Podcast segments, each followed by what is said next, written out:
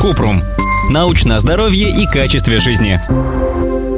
Пять мифов о детоксе. Идея детокса в том, что надо якобы периодически очищать организм от токсичных отходов. Но специальные детоксикационные методы – это скорее маркетинговые мифы. Разбираем некоторые из них.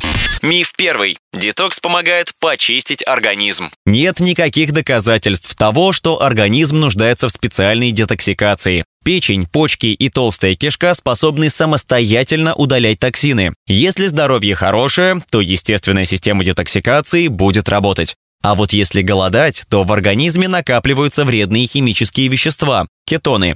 Они вызывают тошноту, обезвоживание, слабость, головокружение и раздражительность.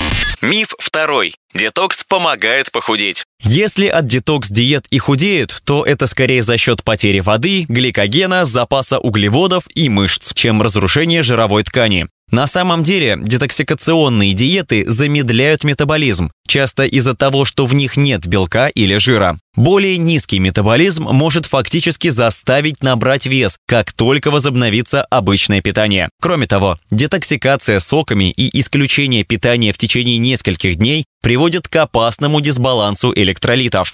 Миф третий. Детокс помогает при хронических заболеваниях, например, диабете. Детокс-диеты не рекомендуют даже здоровым людям, а тем более с хроническими заболеваниями, в том числе при диабете, заболеваниях сердца и расстройстве пищевого поведения. Они мешают лечению, вызывают обезвоживание, недостаток витаминов и минералов или потерю мышечной массы. Люди с диабетом должны соблюдать диету, рекомендуемую врачом. Один из вариантов детокса в виде чистки кишечника вызывает побочные эффекты у людей с заболеваниями желудка и кишечника, операциями на толстой кишке, геморроем, болезнями почек и сердца. Программы детоксикации иногда включают слабительные, которые вызывают сильную диарею и приводят к обезвоживанию или электролитному дисбалансу, ухудшая состояние человека при хроническом заболевании.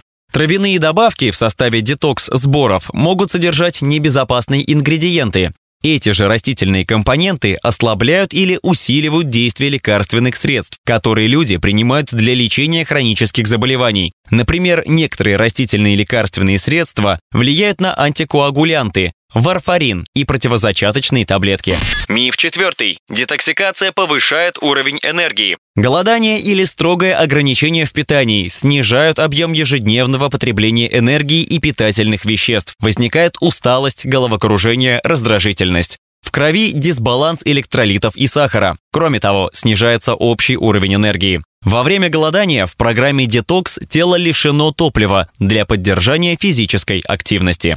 Миф пятый. Детоксикация может устранить последствия нездорового образа жизни. Существует мнение, что пагубным последствиям нездорового образа жизни просто противостоять, пройдя курс детокса. На самом деле нельзя запустить системы детоксикации организма, чтобы они работали с перегрузкой по требованию. Никакой сок или смузи не помогут восстановиться от продолжительного злоупотребления алкоголем, а также не восстановят работу кишечника, почек или печени. Лучший способ снизить уровень токсинов в организме – меньше их потреблять. Для этого диетологи советуют сократить общее потребление алкоголя, кофеина, табака, лекарств и обработанных продуктов. При этом стараться съедать не менее пяти порций овощей с высоким содержанием клетчатки в день. Также рекомендуют регулярные физические упражнения для ускорения метаболизма и стимуляции естественного процесса детоксикации организма. Ссылки на источники в описании к подкасту. Подписывайтесь на подкаст Купрум, ставьте звездочки и оставляйте комментарии. До встречи!